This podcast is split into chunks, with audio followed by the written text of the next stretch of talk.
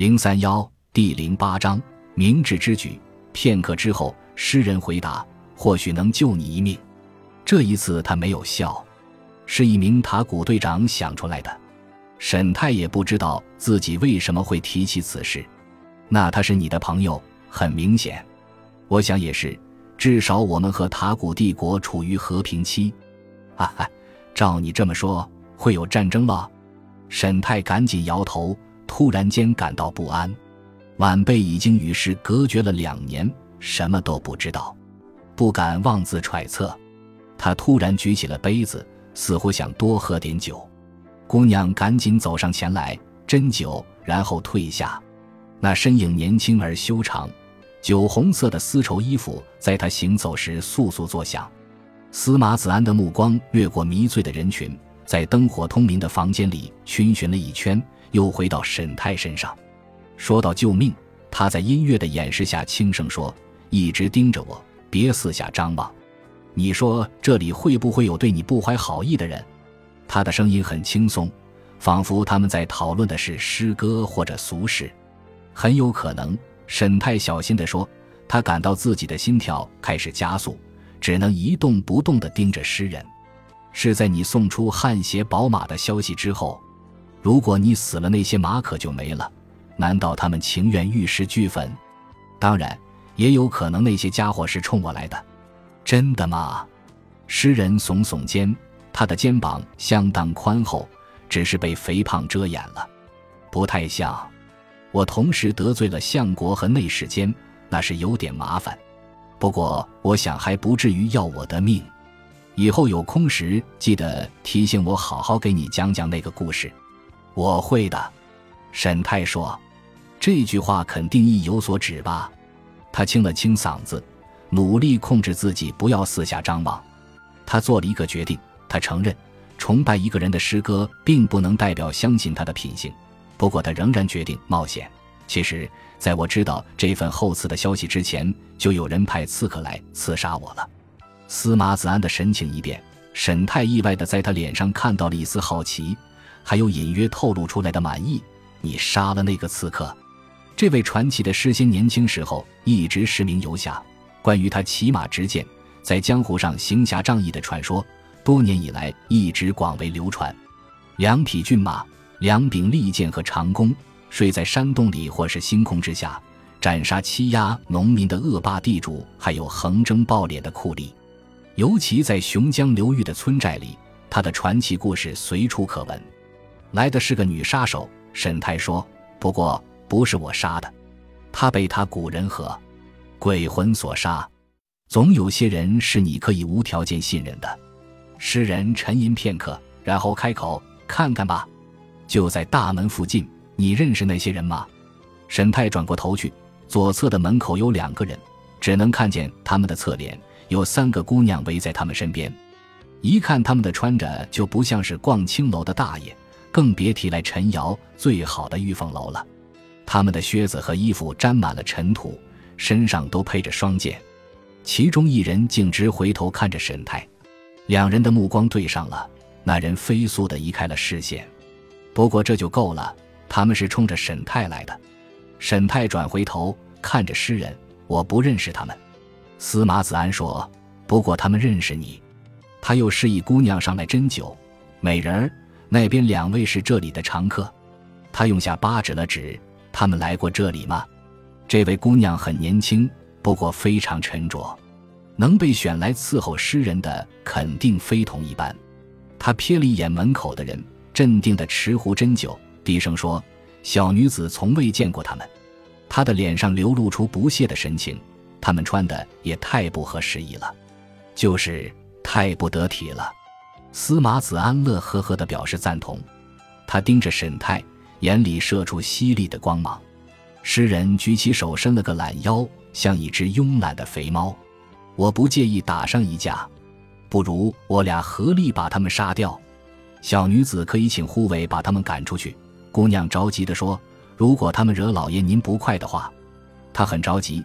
在青楼里打架斗殴可不是什么好事，至于杀人那就更严重了。”诗人做了个鬼脸，但勉强点了点头，算是答应了。可沈太不答应。他的话冲口而出，声音里充满了尖锐的愤怒，如利刃般锋锐。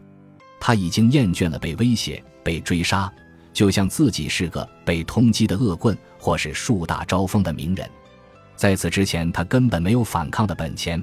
可今夜在陈瑶镇，除了他手中的剑以外，还有别的反抗方式。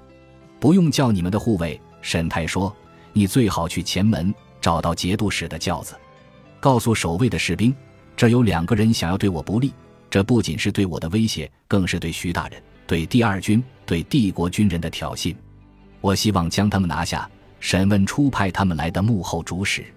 我今晚会在客栈里等候徐大人的回复。”你能记住这些话吗？姑娘笑了，那是略带残忍的笑容。他把酒壶放在桌上，当然可以，大人。他低声回答。盈盈一拜后退了下去，请允许小女子暂时失陪一下。她走下了台阶，越过房门。那两个守在门口的人目送她离开，说不定还在心里品评她那不紧不慢、摇曳生姿的身影。我相信。司马子安若有所思地说：“此女颇有大将之风啊。”沈泰点点头：“你了解这儿的节度使吗？徐碧海可不是个心慈手软的人。”诗人说：“今晚我跟他会面过。”沈泰回答：“迫不得已。”我相信您说的话。不管怎么说，我必须要知道某些事情。”他略微犹豫地说：“他们或许和那个女刺客是一伙的。”他假借看林的名义护送我朋友前来找我，然后杀了他。我把他也埋在了库拉诺湖畔。你的朋友是名士兵吗？司马子安问。愤怒和悲哀的感觉重新袭来。不是的，他只是个手无缚鸡之力的书生，跟我一起备考。他善良的连只蚂蚁都不忍踩死。诗人摇了摇头，节哀顺变吧。我们都生活在乱世。神太说。他是来给我带消息的，他走了这么远的路，就为了给我送一个消息。可是那个刺客在他说出口之前杀了他。门口附近传来嘈杂的声音，他们转过身去，看到六名士兵走进了玉凤楼，是有点动静，不过还不算太离谱。花厅很大，也很拥挤，其他桌的客人也不停在来来去去。送信的姑娘跟士兵一起进来。指了指司马子安说的那两人，士兵们朝他们靠近，然后是几句带着火药味的诘问。其中一人伸手去拔剑，真够愚蠢的。仅仅片刻过后，他就被揍得不省人事了。另一人也被士兵推搡着出了门。一切转瞬之间就完结。从房间另一边传来的歌舞声都没有受到半分影响。两个姑娘在跳舞，一个姑娘在吹长笛。沈太冷冷地想：“这就是城市里的生活方式，随时可能有人送命，甚至压根不会引起半点关注。他必须牢牢记住这一点，重新学习。在新安城里，这样的事情只多不少。”司马子安回头看着他：“我宁可打上一架。”诗人说：“我想是的。”沈太勉强一笑：“或许从这两人口里什么都问不出来。”你相信吗？为什么？如果是从新安城里的权贵那儿传来的命令，肯定是层层下达的。这些负责动手的刺客没资格知道什么。沈泰摇摇头，他还沉浸在愤怒中，太多的借酒浇愁，太多的无可奈何。他回想起周岩的音容笑貌，或许他说为了保密，不会经过太多的中间人呢。无论出自何种原因，司马子安咧嘴笑了。对于一个没有官职又与世隔绝两年的人来说，你对这件事情知道的比我想象的更多。沈太耸耸肩：“您提及了家父，还有效力于文相国的长兄，这能说明很多事情了。他确实投靠了相国，不是吗？”诗人若有所思地说：“这意味着你们家族或许会飞黄腾达。”飞黄腾达。或许吧，他知道自己的话里有太多别的含义。他相信这位诗仙也能听出来。司马子安温和地说：“如果这两个人来陈瑶找你，意味着对你的格杀令恐怕已经下达一段时间了。有人监视着你的东归之路，他们也预料到了库拉诺湖畔的刺杀或许会失败，跟沈泰自己的想法不谋而合。他盯着诗人，我仍然弄不明白，怎么有人在得知汗血宝马的消息之前就想要我的命。这一次，诗人没有笑。我知道为什么。他说：“雄江两岸丛林密布，船行江上，就如一片树叶被狂风吹走，迅捷无比。两岸猿声啼不住，轻舟已过万重山。飞鸟在陡峭的悬崖上盘旋，密林间野兽成群，还有猛虎出没。如果有不自量力的人在夜间出没，只会被撕成碎片。”诗人的眼里就像盘踞着一只雄江沿岸密林里的猛虎一般。沈太想，这位睿智通达的诗人骨子里仍然透露着一股野性，像是一只奔行在广阔天地间的兽王。